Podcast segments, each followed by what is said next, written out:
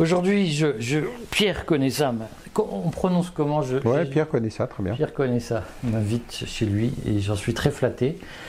Euh, ça faisait longtemps que je voulais l'interviewer pour le courrier des stratèges. Il connaît par cœur les techniques d'influence de l'Arabie saoudite.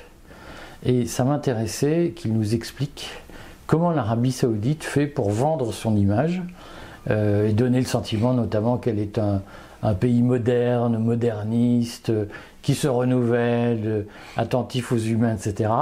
Et comme nous sommes en plus dans le Qatargate, mhm. dont on me dit que l'Arabie saoudite euh, est l'un des faits générateurs, euh, ça m'intéressait qu'il nous parle de nous. Comment ça se fait que vous connaissez aussi bien l'Arabie saoudite, Pierre?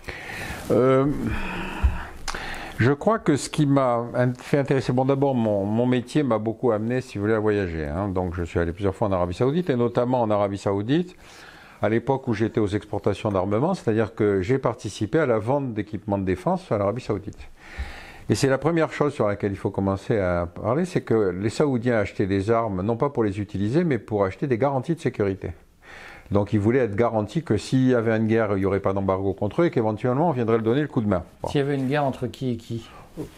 On ne sait jamais, il y a des tas de malfaisants, si vous voulez. Non, mais il y aurait eu une guerre euh, avec l'Iran, il y aurait une guerre contre, ben, contre le Yémen. Bon, là, on n'a pas osé y aller quand même. Mais il y aurait une guerre contre l'Iran, il y avait l'idée de la garantie de sécurité. Bon. Et donc, pendant longtemps, les Saoudiens ont été nos meilleurs clients pendant les 20 ou 25 dernières années. Si vous prenez les moyens de lycée, ils ont tout et ils n'ont jamais l'utilisé.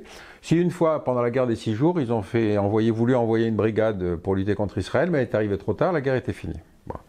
Donc c'est un pays qui est assez paradoxal parce que c'est celui qui, vitupère le plus, en tout cas jusqu'à ces derniers temps, contre Israël, qui, qui a financé le salafisme partout sur la planète. Vous savez que c'est inscrit dans la constitution saoudienne. Hein. La vocation de l'Arabie saoudite, c'est de diffuser l'islam version salafiste. Et donc on avait cette situation étonnante, si vous voulez, qu'on avait notre meilleur allié là-bas, qui était en fait celui qui nous torpillait dans le rapport avec la communauté musulmane, mais avec encore une fois cette idée d'hypocrisie extraordinaire, on faisait semblant de ne pas se parler des choses qui fâchent. Bon. Et donc euh, je me suis intéressé d'autant plus à, ce sujet-là que il n'y a pas de pays plus invendable que celui-là. Vous avez, euh, comment s'appelle-t-il, ce jeune type qui a été condamné à 10 ans de prison et 1000 coups de fouet ce qui n'est pas rien. Ce qui n'est pas rien. On le sort de prison tous les jours pour lui infliger des coups de fouet, pas simplement parce qu'il a demandé la liberté de conscience. Vous vous rendez compte? Personne ne prend la défense. Euh, Raif Badawi s'appelle, voilà.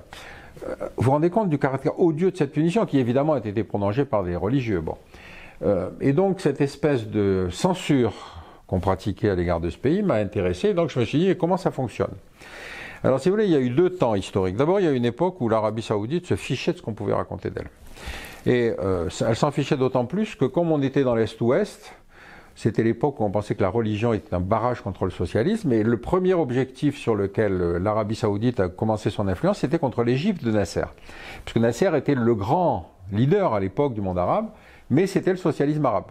Rappelez-vous l'épisode du barrage d'Assouan, puisqu'on a refusé de l'aider à le construire, il s'est tourné vers la Russie, ce qui était la faute majeure. Le fameux parti basse. Euh, oui, le fameux parti basse qui, qui est en fait le parti socialisme arabe qui avait les, ben, ses, autres représentants en Syrie, en Irak, en Algérie, etc. Bon. Mais pour nous, c'était des socialistes, donc bon. Et donc, euh, ce pays qui était absolument odieux, qui diffusait le salafisme, était un allié. Bon. Alors, il a évidemment d'abord diffusé le salafisme contre ces pays arabes, parce que Nasser avait une phrase malheureuse. Il avait dit les Arabes feraient mieux de s'occuper de l'Arabie Saoudite que d'Israël. Dans le genre, euh, ça avait de quoi vexer nos, nos monarques saoudiens. Mais en même temps, vous voyez l'effet de cette propagation du salafisme, ça a été des dix ans d'années noires en Algérie. Puisque rappelez-vous, le fils gagne les élections, mais ce n'est pas le fils qui va faire la guerre civile. C'est tous les salafistes qui vont être matérialisés dans le GIA, ensuite dans le GSPC, qui vont égorger, tuer d'une manière effrayante. Et finalement, ce sont les militaires algériens qui vont faire le boulot. Bon. Donc, on pouvait théoriquement se demander. Est-ce que nos années d'attentats en France sont une conséquence du salafisme Alors il y a deux vagues d'attentats, attention, ne confondons pas. C'est-à-dire il y a la vague iranienne. Pourquoi la vague iranienne? Parce que, euh, encore une fois, parmi les, comment dire, la réalité des, la réelle politique, vous vous souvenez, 79, révolution. Alors 79, c'est un, un basculement dans l'histoire du Moyen-Orient. Il y a la révolution iranienne. révolution iranienne, ça veut dire que vous avez ce type, Roménie, que personne n'a vu arriver, qu'on a logé à Neuf-le-Château, qui arrive en avion par Air France, 2 millions de personnes qui l'attendent. Ça veut dire, si on, nous on appellerait ça une révolution démocratique. Mhm. Enfin, en tout cas comme ça. Bon. Euh, comme dans toutes les révolutions, comme on l'a connu nous-mêmes, vous avez une partie des révolutionnaires qui sont plus radicaux que les autres, et ceux-là vont prendre la- l'ambassade américaine. Vous vous souvenez de cet épisode? Ils prennent des otages. Alors, les Américains qui ne pensaient pas qu'on irait jusque-là n'avaient pas déchiqueté tous les documents sensibles. Les Iraniens qui ont pénétré dans l'ambassade ont ramassé toutes les petites lamelles de papier qui avaient déjà été éditées, les ont données à des tisseuses de tapis qui ont reconstitué des documents. Et ces documents montraient le nombre d'ingérences américaines dans la vie politique à l'époque du Shah. Pourquoi je dis ça? Parce que vous avez d'un côté des gens qui violent la Convention de Vienne sur le lieu d'une ambassade, Mhm. et puis de l'autre, vous avez les preuves que cette ambassade ne cessait d'interférer. Donc, qu'est-ce que vous prenez comme le plus odieux? Je n'en sais strictement rien, mais en tout cas, je le, je le livre à la réflexion. Ensuite, notre ami Saddam Hussein, et j'étais à l'époque au ministère de la Défense, vient faire le tour des capitales et dit Je vais faire la guerre à l'Iran. Ah, bah oui, ça c'est une très bonne idée, chef. Allons-y, chef. Alors, on va donc pour la première fois soutenir l'agresseur et on va mettre sous embargo l'agressé. Vous, vous voulez que je le répète doucement ou c'est pas la peine? Non, non, on se vous souvient qu'à l'époque, euh, Ça veut dire tout que le monde encourageait Saddam Hussein à tout le monde attaquer l'Iran. encourageait Saddam Hussein. C'était le moderniste, rappelez-vous, Saddam Hussein. Bon. On va découvrir effectivement après qu'il avait fait des armes de destruction massive, qu'il avait balancé des Enfin, armes prétendument des armes de destruction massive. Ah non, non, non. Est-ce qu'il en avait vraiment? Ah bah oui, bien sûr. Parce qu'en fait, donc il, a- il fait cette guerre. Huit ans, hein, quand même, la guerre contre l'Iran. On livre toutes les armes possibles et imaginables, y compris des armes qui étaient dans les rangs de l'armée française, hein, puisqu'on va livrer des super-étendards dont le navigateur était un pilote français. Bon. Ceci pour casser la route des pétroliers. Donc c'est une guerre dans laquelle on est allé jusqu'à l'extrême, et quand vous, financez un type qui est en train de perdre la guerre, vous êtes obligé de lui fournir plus d'armes, sinon la, facture, si vous voulez, d'impayé devient gigantesque. Or, il y a eu effectivement un impayé, 40 milliards de francs qui sont restés impayés. Bon. Donc c'est très intéressant d'en faire la, la biopsie, parce que vous vous dites, écoutez, comment est-ce qu'on arrive à des résultats pareils? Donc on est sur cette situation où, si vous voulez, 79, c'est la révolution iranienne, c'est la 91, c'est la disparition de l'URSS, et alors surtout, c'est euh, Saddam Hussein, toujours notre ami, là, qui finalement décide d'envahir le Koweït, 91. Euh, parce que les Koweïtis avaient prêté du pognon, tous les Saoudiens, tous les pays du Golfe avaient prêté de l'argent, mais Saddam disait Moi j'ai payé le prix du sang, donc je ne vous rembourse pas. Comme les autres allaient un peu, donc finalement il envahit le Koweït, et on se retrouve avec la première guerre post-guerre froide. Les Russes- 91. 91, les Russes s'abstiennent et donc ils disent. euh, voilà. Donc on va faire une espèce de coalition sous commandement américain pour aller libérer cette grande démocratie qui est le Koweït. Quand même, je tiens à le dire. Bon. Donc on va faire une guerre où vous avez six mois de préavis, puisque rappelez-vous, il y avait un ultimatum, vous devez évacuer le Koweït, sinon dans six mois on attaque. Bon. C'est une guerre filmée en live. Toutes les chaînes de la planète viennent là, puisque c'est une guerre annoncée. Il n'y a pas d'opposition russe. Formidable, on va pouvoir. Vous avez toutes les chaînes de télévision de la planète qui s'installent à, à à côté, euh, côté saoudien euh, et qui attendent. Alors, je laisse de côté le fait que quand les, 180, les 150 000 soldats américains sont arrivés, il y avait des femmes en uniforme qui conduisaient des jeeps, etc. Donc la police religieuse saoudienne avait du mal parce que quand il essayait d'en arrêter une, c'est en général le mec qui prenait une raclée parce que c'était une militaire. Bon. Et donc, euh, quand on se retrouve avec cette situation où tout à coup la guerre est déclenchée, toutes les caméras sont prêtes. Le problème, c'est que la guerre dure 120 heures. C'est-à-dire 4 jours, 5 jours. Ça a fait perdre un fric fou à toutes les, chaînes de la planète. Mais en plus, ben, après à Kuwait City, il n'y a rien à filmer. Hein. Je veux dire, à Kuwait City, c'est des, des buildings, c'est tout. Bon. Mais surtout, on, s'aperçoit que la guerre devient un spectacle en live. Puisque pour la première fois, on en a vécu une. Et on va enchaîner assez rapidement avec la Yougoslavie, etc. Donc on est sur des situations, si vous voulez, où toutes les conditions de couverture et de relation de- des- des conflits ont changé. Alors l'Arabie Saoudite, pour revenir à ce sujet-là, eux, de toute façon, ils s'en fichaient de, leur image, puisque de toute façon, ils étaient du bon côté, des alliés, euh, et ils étaient le pays des lieux saints de l'islam. C'est toujours très difficile de critiquer le pays des lieux saints de l'islam. Même quand vous êtes musulman, vous l'affirmez. Je vous prends un exemple. Le Conseil français du culte musulman, aujourd'hui, l'essentiel des, des gens qui sont là ont une agence de voyage. Le produit phare de l'agence de voyage, c'est le pèlerinage. Donc si le jour l'Arabie Saoudite, ah, cette année, à cause du Covid, il y aura moins de visas, vous comprenez pourquoi il faut éviter de critiquer l'Arabie Saoudite. Donc vous avez des mécanismes comme ça. Alors je me suis penché sur la question en disant, mais attendez, c'est quand même incroyable qu'un pays, que j'ai appelé, un pays invendable, aucune démocratie, la, prégnance des, religieux les plus odieux avec des condamnations scandaleuses, etc. Et alors, je me suis dit, mais est-ce que finalement, quelles ont été les secousses qu'a subi l'Arabie Saoudite? Première secousse, ça va être effectivement la guerre du Golfe. Cela, effectivement, voir arriver des mecs, 150 000, les premiers attentats sur le sol saoudien contre le campagne américain. Ah, là, ça commence quand même à branler. Donc, les Américains vont s'en aller au Qatar. Ensuite, vous avez euh, la révolution iranienne. Bon, ça, effectivement, on le connaît, mais c'est surtout que euh, vous allez avoir, à partir de l'affaire Khashoggi, c'est-à-dire, vous avez un opposant journaliste américain qui va être enlevé dans un consulat saoudien à Istanbul découpé en morceaux. Alors comme il se trouve que les, Turcs avaient sonorisé le consulat, au fur et à mesure que les, les Saoudiens disaient non, non, c'est pas nous, non, non, c'est pas nous, les autres disaient oui, si, regardez. vous voyez, vous dites qu'il est sorti, mais regardez, sur les images, c'est pas lui, etc., etc. Donc ça a fait un énorme scandale, si vous voulez, mais pour la première fois, on se trouvait face à cette question qui était euh, que, doit-on faire avec, euh, avec l'Arabie Saoudite? Alors, en contrepoint, vous avez un autre agitateur qui est très intéressant, qui est le Qatar. Pourquoi? Parce que le Qatar, dans les années 75, commence on commence à découvrir cet extraordinaire euh, champ gazier qu'il partage avec l'Iran. Et le Qatar, qui était le petit, le, petit, euh, le lutin, si vous voulez, que personne n'écoutait, devient tout à coup une extraordinaire puissance financière. Une extraordinaire puissance financière qui va développer son lobbying de manière très intelligente, parce que qu'est-ce qu'ils font? Ils créent la chaîne Al Jazeera. Cette chaîne va être aujourd'hui la référence de l'ensemble du monde arabe. En France, ils sont pas cons, ils achètent le Paris Saint-Germain. Et ainsi de suite. C'est-à-dire qu'ils ont été capables de rattraper leur retard, si vous voulez, par rapport à l'Arabie Saoudite.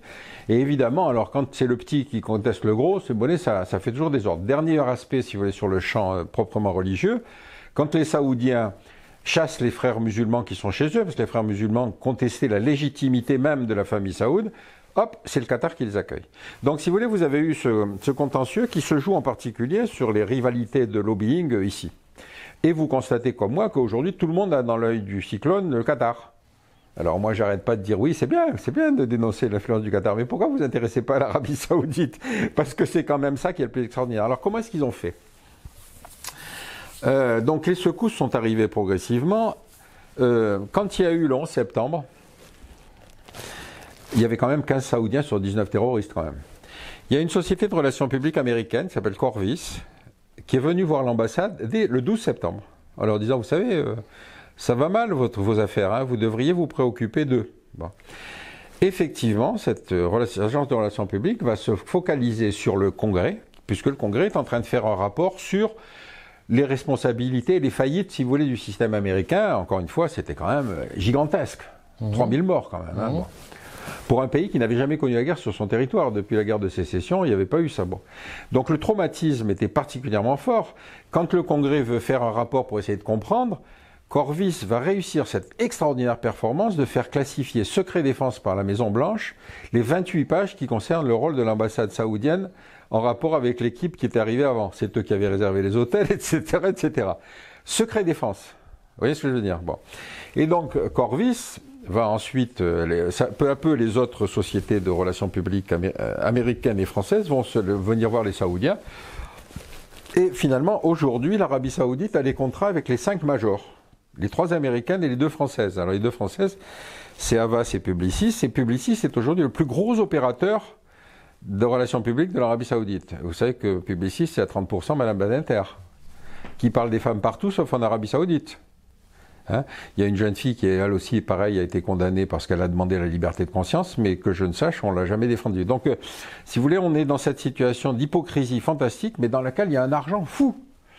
Bon, bah, écoutez, le résultat est là, quoi. C'est-à-dire Concrètement, Publicis fait quoi pour l'Arabie Saoudite? Alors, pratiquement, euh, si vous voulez, euh, cette, cette, agence Corvis, donc qui était l'agence américaine, a été rachetée par Publicis. Publicis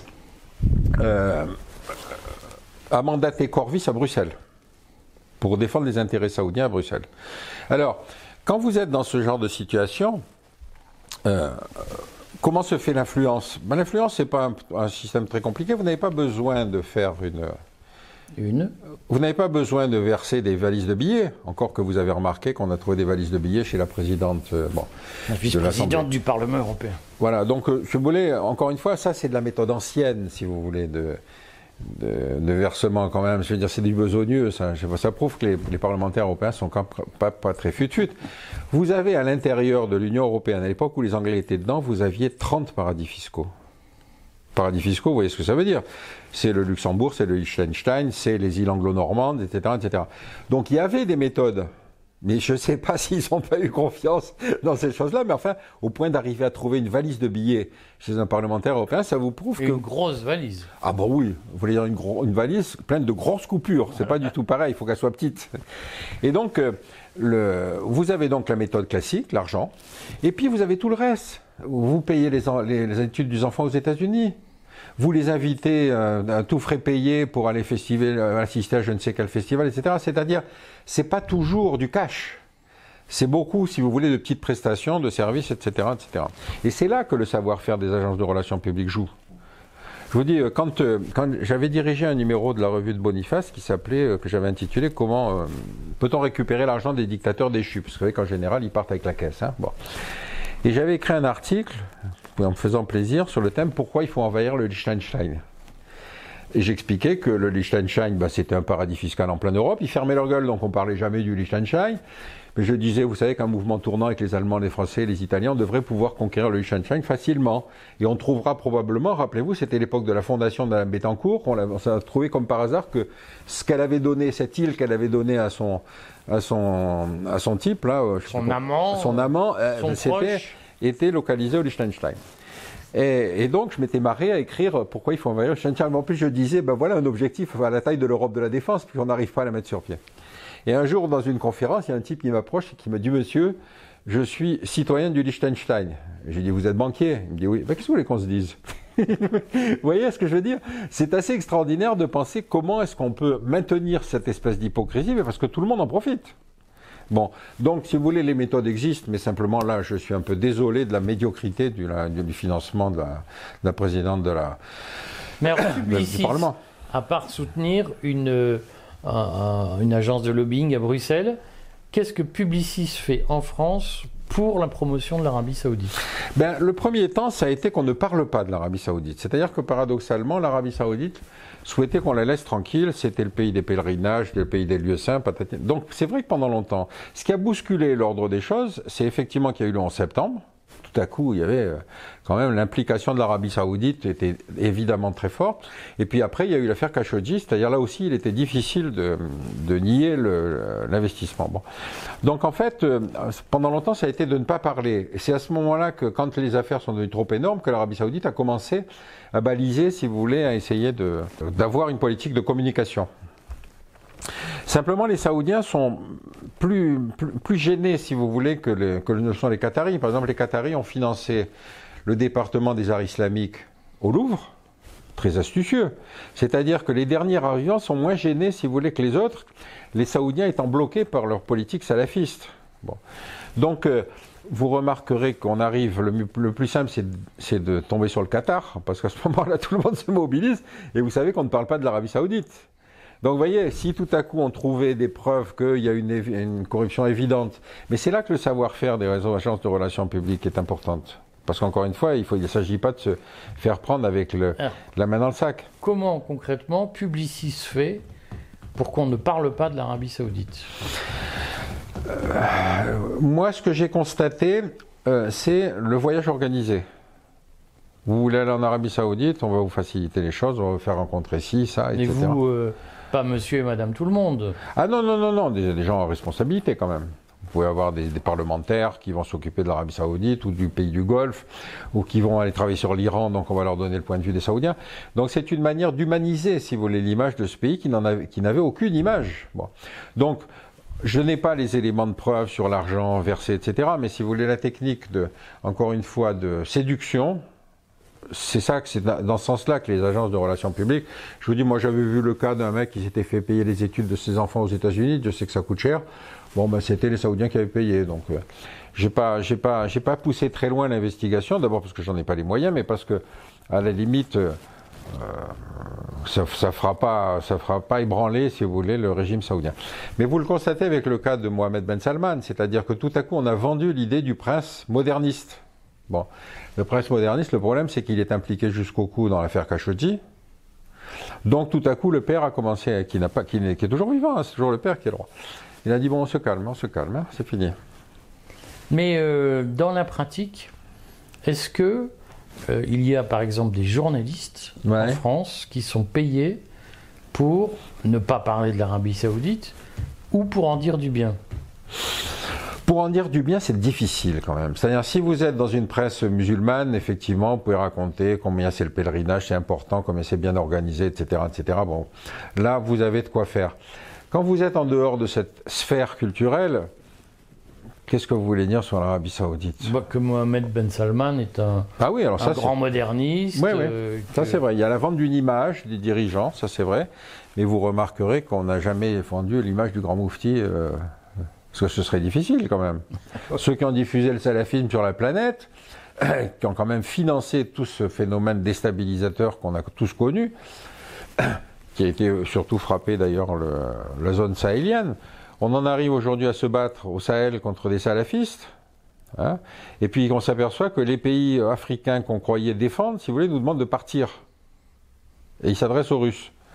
Alors je dis, il y a quand même quelque chose, on a raté une étape, quoi. Et c'est quoi l'étape qu'on a ratée? Ben, L'étape qu'on a ratée, encore une fois, c'est que, si vous voulez, on n'a jamais osé mettre en accusation directement l'Arabie Saoudite sur la propagation du salafisme. Aujourd'hui, les plus radicaux dans la dénonciation du rôle du salafisme, c'est les Algériens. Et vous remarquerez que l'armée algérienne, ils ont fait ce qu'il fallait pour que les types qui se barraient de Libye, ils pa- ils passent pas dans le sud algérien, pour qu'ils contournent et qu'ils aillent euh, euh, au Mali, euh, au Niger, etc., etc. Mais parce que eux, ils se considèrent comme musulmans et tout à fait différents des, Saoudiens, ils considèrent que c'est les, Saoudiens qui leur ont causé les dix ans effroyables de guerre civile, avec la naissance de, des GIA et puis ensuite du, du GSPC. Donc on est sur quelque chose, si vous voulez, où il y a ce hiatus entre ce que peuvent dire certains pays arabo-musulmans et ce que les Occidentaux n'osent pas dire sur l'Arabie Saoudite. Dans la pratique, est-ce que, je reviens à la question qu'on a effleurée tout à l'heure, est-ce qu'il y a eu en France des vagues d'attentats suscités par l'Arabie Saoudite? Ah non, c'est jamais direct. C'est jamais direct. Autant si vous voulez les attentats euh, iraniens, ils ont été faits dans le contexte de la guerre où on aidait l'Irak. euh, c'était signé. C'était évident c'était l'Iran.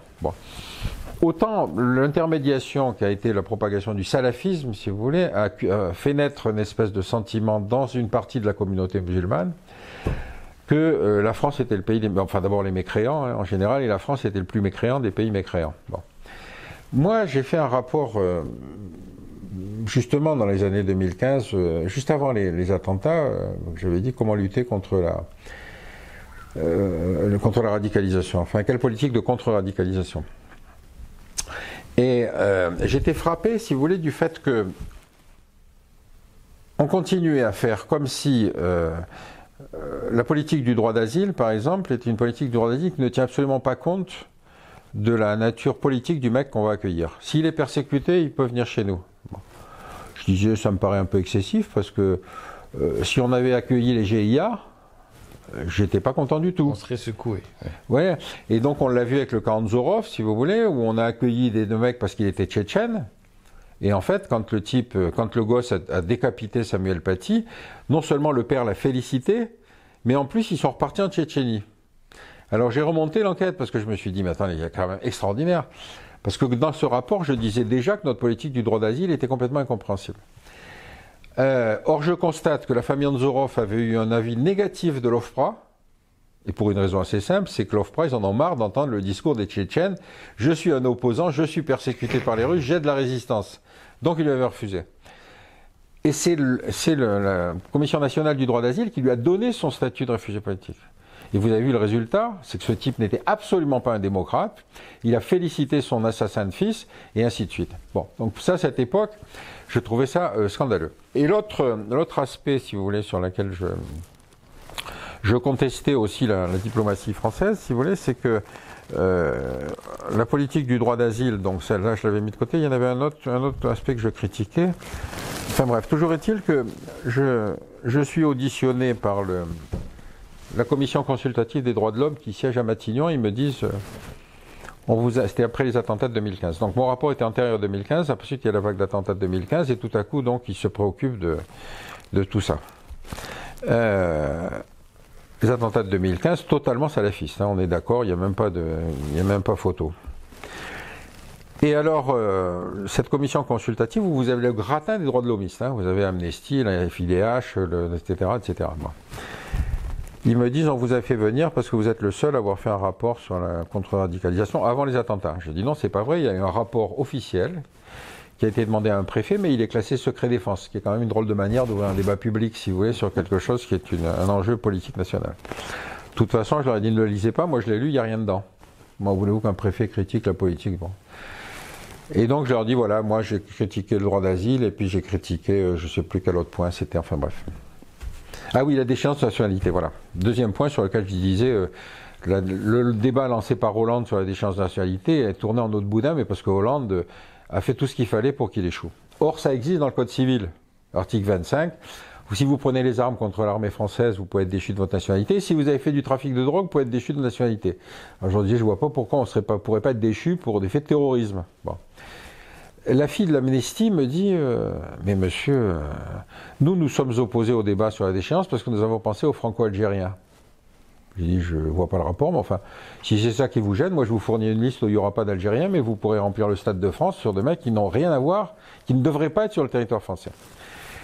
Et figurez-vous, j'ai eu un retour de bâton il y a quelques mois parce qu'il y a un mec d'Amnesty qui voulait que je vienne plancher chez lui. Il a dit la direction s'y oppose. C'est-à-dire que à la fin du débat, ils me disent mais monsieur, on comprend pas qu'avec les fonctions que vous avez occupées, vous ayez ces positions. J'ai dit mais c'est parce que j'ai occupé ces fonctions-là que j'ai ces positions. Vous voyez, j'étais dans une espèce de choc culturel avec des gens qui ne raisonnaient que sur les principes. Vous voyez, c'est ce que je vous disais sur les intellectuels français les principes. La réalité, peu importe, c'est la réalité qui doit se plier aux principes. Voyez bon, donc euh, on est, on est sur cette situation extraordinaire où le, débat est toujours pas ouvert et on commence à peine à parler de la question aujourd'hui du droit d'asile quand même. Hein. Dans cette affaire, donc, est-ce que euh, on peut penser que des vagues d'attentats ont été en France indirectement financées, indirectement suscitées par l'Arabie saoudite ou les autorités religieuses saoudiennes euh, non, c'est exactement comme si vous voulez euh, à l'époque où le communisme euh, avait une tête de bah, pensée qui était la deuxième internationale, la troisième internationale, etc., et qui critiquait le capitalisme. Le capitalisme est à l'origine de tous les maux. Vous pouvez pas expliquer l'attitude des communistes, si vous voulez, qui, prendre penser par exemple si vous devez comparer avec le communisme. Quand, quand Staline signe le pacte germano-soviétique, les communistes français s'alignent complètement. Donc vous avez avec le salafisme le même type de comportement, c'est-à-dire on vous a diffusé une idéologie qui est une idéologie de la victimisation. Les musulmans sont persécutés, etc., etc. Quand je, fais, quand je faisais son rapport, j'appelle par exemple le collectif contre l'islamophobie en France. Alors ce collectif est un collectif qui est très intéressant parce que c'est celui qui est chargé de fabriquer le discours victimaire. Et alors, euh, c'était donc avant les attentats de 2015, et je lui dis, écoutez, je voudrais vous rencontrer parce que je travaille sur la radicalisation et j'aimerais connaître votre point de vue. Je tombe sur la fille qui est une convertie qui me dit, ah non, non, nous, ça ne nous concerne pas, nous seuls nous intéressent les actes islamophobes. Je dis, ben, c'est un peu étrange quand même, parce que quand il y a l'affaire Mera et Nemouche, vous devez avoir un point de vue. Non, non, non, non, seuls nous intéressent les actes islamophobes. Je dis, c'est marrant, quand je parle avec vous, j'ai l'impression de parler avec le CRIF. Alors il y a un moment de silence, si vous voulez. Puis après, j'ai dit, quand vous avez. Une provocation. Bah, c'est-à-dire que j'ai dit, quand vous avez un juif radical et un musulman intégré qui se tape sur la gueule, c'est de l'islamophobie ou c'est de l'antisémitisme? Elle a raccroché. Je ne sais pas pourquoi, donc notre conversation s'est arrêtée là. Mais vous voyez que si ça a été interdit, c'est pas. Alors ensuite, je me suis intéressé à ce truc parce que quand il y a eu l'assassinat du père Hamel à Saint-Étienne-du-Rouvray, qui a été égorgé dans son église, je fais remarquer en note de bas de page que jamais un imam n'a été attaqué dans une mosquée en France. Jamais, jamais, jamais. C'est-à-dire que ce discours de la martyrologie et de la victimisation est un discours totalement construit qui ne manque pas de fondement. C'est-à-dire c'est vrai que quand on parle des musulmans, on a quand même quelque chose qui est un espèce de handicap, mais cela fabriquait du mensonge. Quand il y a eu l'assassinat du père Hamel, ils ont fait un communiqué que j'ai gardé pendant longtemps, dans lequel ils disaient, sans citer le nom, nous sommes contre toutes les violences, mais attention à la montée des actes islamophobes. On avait un curé qui venait d'être égorgé dans son église, avec des, des croyants qui étaient avec eux, une vieille dame qui a été obligée de filmer l'égorgement. Vous vous rendez compte? Et ils osaient faire un communiqué comme cela. Bon. Donc, si vous voulez, on est sur une situation où cette fabrique de la victimisation, on la voit dans d'autres domaines, hein, il n'y a pas que là-dedans que, si vous voulez, la victimisation euh, est un processus de, conviction et de mobilisation. C'est vrai que si on vous dit vous êtes victime, euh, moi aussi je suis prêt, je suis tout prêt à être victime si vous voulez. C'est tellement confortable. Mmh. Ça vous crée un crédit. Bon. Mmh. Et donc euh, on a eu cette, ce processus-là qui est pas réservé d'ailleurs qui est pas réservé aux, aux, musulmans, mais enfin cela était le fer de lance du, système. Et donc, euh, le, si vous mettez en côte à côte, si vous voulez, ce processus, alors le CCIF a été considéré comme consultatif auprès de la, euh, la Commission des droits de l'homme de l'ONU. Ça veut dire que quand on peut pousser, même en dépit du caractère mensonger et odieux de leur comportement, si vous êtes soutenu par des États membres, vous devenez consultatif. Alors si on va poser la question au CCIF pour savoir euh, qu'est-ce que c'est que l'islamophobie en France, je vous laisse imaginer qu'est-ce qu'ils vont raconter. C'est une définition large. Pardon? C'est une définition large. Que oui, c'est ça. Euh, mais dans la pratique, j'observe quand même, pour en revenir à l'Arabie Saoudite, que euh, l'Arabie Saoudite essaye de, faire du greenwashing sur son image, avec un projet Green Saoudia, etc. Ah oui. Euh, à quelle influence euh, l'Arabie saoudite euh, accède-t-elle pour promouvoir son image? Alors moi, ce qui m'a intéressé quand j'ai étudié justement les logiques de relations publiques des, trois, des cinq grandes majors, si vous voulez, ils ont, fait une structure sociologique d'influence en trois, étapes. Les hommes politiques. Un homme politique qui va en Arabie Saoudite, un exécutif, hein, pas un parlementaire, il revient toujours avec une lettre d'intention. L'aide d'intention, c'est nous nous engageons à discuter sur 10 milliards de contrats quand c'est Valls, 110 milliards quand c'est Trump. Le mec revient chez lui, regardez, avec moi ça avance. Mais ce n'est qu'une lettre d'intention. Euh, avec Valls, on n'a rien signé, avec euh, Trump, ils n'ont rien signé non plus. Mais par contre, lui, ça lui dit, euh, c'est un allié important, il faut faire gaffe. Deuxième strat, si vous voulez, c'est les hommes d'affaires. Et là, je reviens sur ce que vous évoquiez, c'est-à-dire que ils ont réussi à acheter le concept Davos du désert. Donc vous voyez, le truc de Suisse, dans les montagnes fraîches, si tu veux, se fait maintenant aux alentours de... Et avec euh, toujours l'idée qu'il va y avoir un projet absolument gigantesque qui va être financé par l'Arabie Saoudite. Alors, ce projet, il est récurrent. C'est-à-dire qu'avec le roi Fad, il y avait une tech city qui devait être en plein, en plein centre de, de Riyad, je crois. Euh, et en fait, ou de Jeddah, j'en sais rien. Toujours est-il que c'est un immeuble vide. Il n'y a rien. Il n'y a jamais une PME qui est venue s'établir là-dedans. Mais quand vous êtes dans un forum d'affaires, bon, vous êtes un homme d'affaires, vous ne commencez pas à l'ouvrir en disant vous n'avez rien fait. Donc là, leur dernier truc, c'est cette fameuse cité Néom, vous savez, mhm. qui est quand même prévu, qui doit être chiffré à 1000 milliards de dollars, enfin un petit truc comme ça, quoi. Avec, rappelez-vous, cet immense bâtiment présenté, etc. Ce miroir de. Vous êtes homme d'affaires, vous ne revenez pas en disant une fois de plus, ils essayent de nous enfumer. Donc vous avez cette catégorie. Troisième cible sociologique, après effectivement les décideurs et les hommes d'affaires, c'est les élites de la communauté musulmane à l'étranger. C'est ce que je vous disais tout à l'heure, c'est-à-dire vous êtes, euh, si vous voulez pouvoir faire le pèlerinage, vous essayez de pas l'ouvrir. Si en plus vous avez une agence de voyage, vous avez doublement de raisons de ne pas l'ouvrir. Et donc les critiques qui ne viennent que de certains États et jamais des élites de la communauté musulmane, sauf ceux qui, qui se, qui effectivement décident de mouiller le maillot. Mais le paradoxe de la situation en France, c'est que l'intégration de la communauté musulmane est silencieuse. Le véritable fait sociologique, c'est que les musulmans trouvent leur place dans cette société, parce qu'il y en a qui deviennent hommes d'affaires, journalistes, euh, présentateurs de télé, tout ce que vous voulez. Par contre, évidemment, on ne va parler que des salafistes, parce que c'est effectivement cela qui cause le plus de problèmes. Mais si vous voulez, on en arrive à oublier que le phénomène majeur, c'est l'intégration. C'est pas, au contraire, le bruit que font les salafistes. Donc, si vous voulez, euh, cette logique de communication financée par des professionnels a été finalement assez efficace, puisqu'au bout du compte, si vous voulez, vous restez aujourd'hui avec une accusation sur le Qatar qui est à peu près ça, si vous voulez, avec l'Arabie Saoudite, c'est ça, quoi. C'est le coup de l'éléphant dans le couloir, si vous voulez. Hein. Donc j'attends, je, regarde ça avec beaucoup de délectation, parce que je me dis combien de temps ils vont mettre à se rendre compte que... Est-ce que l'Arabie Saoudite, ce sera ma dernière question, ne s'intéresse qu'aux hommes politiques élus en position d'influence, ou bien est-ce qu'elle s'intéresse aussi à, des profils futurs ou les gens qui sont dans l'opposition, mais qui sont susceptibles de, mener des stratégies d'influence, ne serait-ce que dans des billards à plusieurs bandes, favorables à l'Arabie saoudite? Je ne sais pas, parce qu'encore une fois, la politique de communication de l'Arabie saoudite n'est pas une politique offensive de communication. C'est une politique de protection ce qui est tout à fait autre chose. Ça veut dire que on essaye d'empêcher qu'on critique l'Arabie Saoudite. Ça ne veut pas dire qu'on va vanter. Ça veut dire qu'on va organiser des voyages dans lesquels vous allez découvrir qu'effectivement, euh, il y a des jeunes qui conduisent, euh, il y a des femmes qui conduisent, euh, il y a des choses. Vous voyez ce que je veux dire? Les, indicateurs sont des indicateurs futiles, mais qui vous donnent un sentiment de banalisation de cette société, alors que si vous allez écouter un prêche dans une mosquée, vous vous rendez compte que rien n'a bougé en Arabie Saoudite. Vous n'avez pas de prédicateur euh, libéral en Arabie Saoudite. C'est un oxymore, si vous voulez. Donc on est sur quelque chose.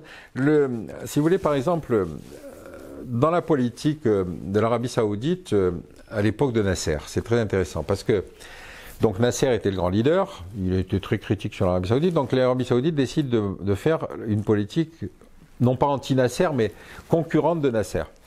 Alors, la grande université euh, pour la formation des musulmans euh, qui voulaient approfondir leur connaissance, c'était Al-Azhar, au Caire. Bon. Donc, les Saoudiens vont créer l'université islamique de Médine, où, dans lesquelles ils vont, eux, diffuser le salafisme.